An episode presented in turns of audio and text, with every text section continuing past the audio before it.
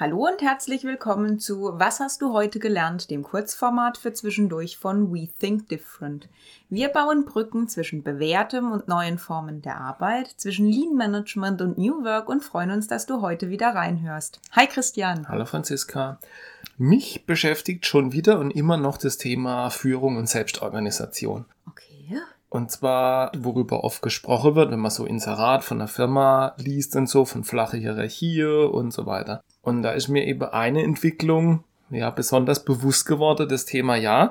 Ich erkenne, dass viele Führungsebenen Unternehmer nicht unbedingt dynamischer machen. Und jetzt entferne ich einfach diese Ebenen, ohne irgendwas anderes zu tun. Also ich nehme eine Führungsebene raus und im schlimmsten Fall wandern einfach alle Tätigkeiten dieser Führungsebene an die übergeordnete Ebene und dann habe ich eigentlich gar nichts gekonnt, außer dass ich die Führungskraft, die da jetzt drüber sitzt, wahnsinnig mache. Wenn du so willst, ist das ein Fallstrick, wenn es darum geht, Hierarchien zu verflachen. Also genau. der Trend, mal losgelöst davon, ob jemand das jetzt aus Trendgründen tut oder weil er wirklich merkt, ähm, da müssen wir was umstellen. Aber es ist tatsächlich so, also ich habe jetzt auch schon ein paar Beispiele kennengelernt, wo man sich bewusst dafür entschieden hat, neue Strukturen aufzusetzen und Hierarchieebenen einzustampfen. Ja, genau. ich meine, letzten Endes, ich meine, man muss sich mal überlegen, was passiert. Man hat, ich sage jetzt mal, keine Ahnung, du hast 1000 Leute und 350 davon sind Führungskräfte. Da muss man sich fragen, ob das sein kann. Ja, mal abgesehen davon, die verdienen in der Regel auch nicht unbedingt schlecht. Also das sind das, auch nochmal noch wirtschaftliche rein, genau. Gründe, die also weil theoretisch eine Führungskraft, klar, natürlich strategische Weiterentwicklung und so, aber rein organisieren und koordinieren ist ja im ersten Moment nicht unbedingt wertschöpfend. Also, dass sie für den Kunden, dem Produkt einen Mehrwert zuführt. Klar brauchst du einen gewissen Rahmen und so, alles gut. Aber die Idee, die dahinter steckt, ist schon zu sagen, okay, ich will es nicht überorganisieren, sondern ich baue das eher ab. Also das, was du gesagt hast, würde ich gern nochmal vertiefen, weil das okay. ist ein Nagel, den würde ich gern bis zum Anschlag reinhauen. Puh, na dann, hau rein. Anweisungen gebe und kontrollieren von anderen Menschen ist überhaupt nichts, das irgendjemand braucht. Ist ein Kunde dafür bereit zu zahlen oder ist das schlicht und ergreifend eine Verschwendung im Unternehmen? Angesichts, dass eine Führungskraft wahrscheinlich auch viele, viele andere Dinge auch könnte, vielleicht sogar besser könnte, ist es auch also, aus meiner Sicht eine so, Verschwendung. So, jetzt warte, und nochmal, wenn ich jetzt eine Mannschaft habe von Leuten, die irgendeine Leistung erbringen, egal welche, und die tun das nur, wenn ich sie kleinteilig anweise und kontrolliere und gegebenenfalls korrigiere, maßregle und so weiter, dann stimmt da was nicht dann ist da was grundlegend. Von vornherein steht es auf einer ziemlich wackelige Basis. Also das ist kein Mehrwert, das hat keine Daseinsberechtigung. Aber oh, das war jetzt nur was, das mir wichtig war einfach so. Prinzipiell, ich, wenn ich Führung abbauen möchte, ja, dann muss das, dann heißt es nicht, dass die Ebene drüber die ganze Aufgabe kriegt, sondern ich muss mir überlegen, was gebe ich denn tatsächlich ab ins Team? Jetzt sprichst was ganz Spannendes rein, weil das beschäftigt mich auch gerade. Natürlich kann man jetzt hingehen, also wie könnte man vorgehen? Man könnte alle Tätigkeiten dieser Führungskraft mal auf ein Blatt oder auf den Tisch mit so Post-its machen und dann überhaupt mal gucken, was gibt's da?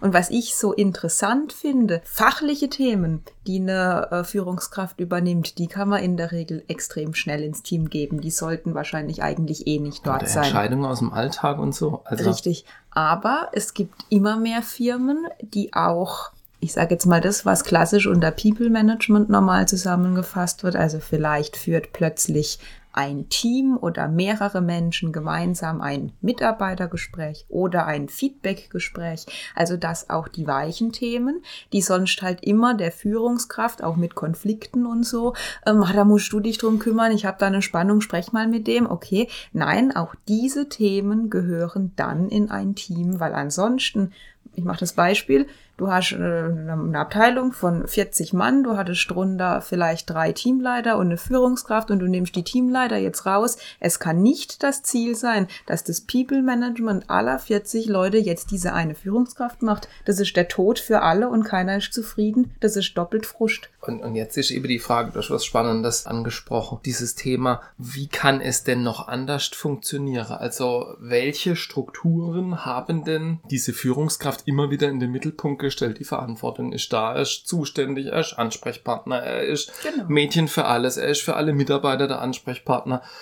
der soll die Weiterentwicklung machen, der soll irgendwelche Strategie, Prozesse, Methode, also was der alles machen soll. Die Frage ist, was kann denn alles weg von ihm, damit er sich auf bestimmte wichtige Themen konzentriert und was ist vielleicht woanders sogar effektiver Ja, und effizienter. Ja, vielleicht auch einfach besser aufgehoben, weil, und das muss man sich einfach auch mal bewusst werden lassen, eine Führungskraft müsste, so wie sie eigentlich jetzt in den klassischen Systemen eingesetzt wird, eine eierlegende Wollmilchsau sein. Die muss strategisch können, sie muss das People Management können, Konflikte soll sie auch lösen, innovativ soll sie auch sein, fachlich soll sie auch noch alles irgendwie zumindest So, grob was macht, sie überblicken. was macht sie tatsächlich? Sie Es- rennt mit Turnschuhen und Blaulicht auf dem Kopf rum und klärt Probleme. Das kann auch kein Mensch. Also dieses Konzept, gerade mit den vielen Themen, die kommen, das tut uns alle nicht gut. Es ist auch nicht natürlich. Und ich finde den Gedanken so spannend, den jetzt auch viele Unternehmen beginnen zu gehen, zu sagen, wir gucken wirklich mal, was gibt's für Tätigkeiten und wer kann welche anstelle dessen übernehmen, dass man es verteilt. Und damit tue ich einen Teil von Führung verteilen. Erstens habe ich mehr Verantwortung, mehr Know-how, mehr Wissen, mehr, ja, mehr Freude, mehr Entscheidungsgestaltungsmöglichkeiten in der Mannschaft, die, ich sage jetzt mal so, die Arbeit tut, die da anfällt. Und die Führungskraft hat mehr Zeit, sich um die Dinge zu kümmern, die sie eigentlich schon immer hätte tun sollen. Strategie, Ausrichtung, Vision, Mission, was kann ich noch machen, wo gibt's Veränderungen im Markt, wie könnte man irgendeine Innovation vorantreiben. Es sei denn, sie entscheidet für sich, dass sie eigentlich, weil auch das kann ja gern mal passieren, du warst eine sehr gute Fachkraft und bist dann halt, weil vielleicht kein anderer da war, Führungskraft geworden. Auch das kann ein Trend sein, beziehungsweise erlebe ich auch immer wieder, dass manche Menschen sogar froh sind zu sagen, oh, jetzt kann ich mich wieder fachlichen Themen widmen. Ich finde das voll geil, das ist voll meins. Aber das andere möchte ich eigentlich nicht. Also das ist, denke ich, schon ein Punkt, um jetzt nochmal zurückzukommen, eingangs auch auf das, was dich so beschäftigt. Ich glaube, man muss extrem vorsichtig sein bei dem Entfernen von Hierarchieebenen, dass man nicht für andere Menschen echt ein Grab schaufelt, sondern dann muss man entsprechend gewisse Dinge verteilen. Das setzt auch voraus, dass Menschen bereit sind, mehr Verantwortung zu übernehmen. Das braucht Zeit, das braucht Raum, das muss sich entwickeln. Ob das jetzt über retrospektive Gespräche sind, dass man immer mal wieder sich reflektiert und wie war man und wir haben gelernt. Also es braucht Raum für diese Entwicklung, dass man das wegnehmen kann, weil ansonsten, meiner Erfahrung, kann das auch sehr schnell im Frust, ja, in Stress und in Unzufriedenheit enden. Ich, ich denke gerade drüber nach und das ist dann so ein bisschen der Vorteil, wenn man schon so ein bisschen älter ist. Und ich war ja auch sehr lange Führungskraft und ich habe jetzt gerade drüber nachgedacht.